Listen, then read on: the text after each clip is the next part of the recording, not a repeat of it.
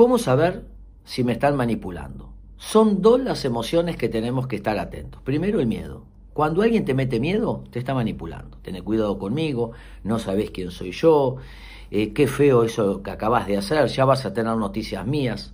Si yo te dejo nadie te va a querer. Y la otra la culpa. Vos deberías haberme ayudado. Qué feo lo que hiciste. Me dolió enormemente. No te preocupes por mí. Miedo y culpa. El manipulador siempre es un dador. Da por exceso, regala, ofrece y otorga lo que el otro está necesitando. El otro está necesitando afecto, presencia, regalos. El manipulador lo da y mientras lo va dando, lo va quitando, va quitando aquello que quiere. Dinero, sexo, usarte o lo que fuese. Miedo y culpa. Todo lo que estamos necesitando, no esperar lo que el otro nos lo dé. De esta manera vamos a alejar a los manipuladores de nuestra vida. Espero que les sirva.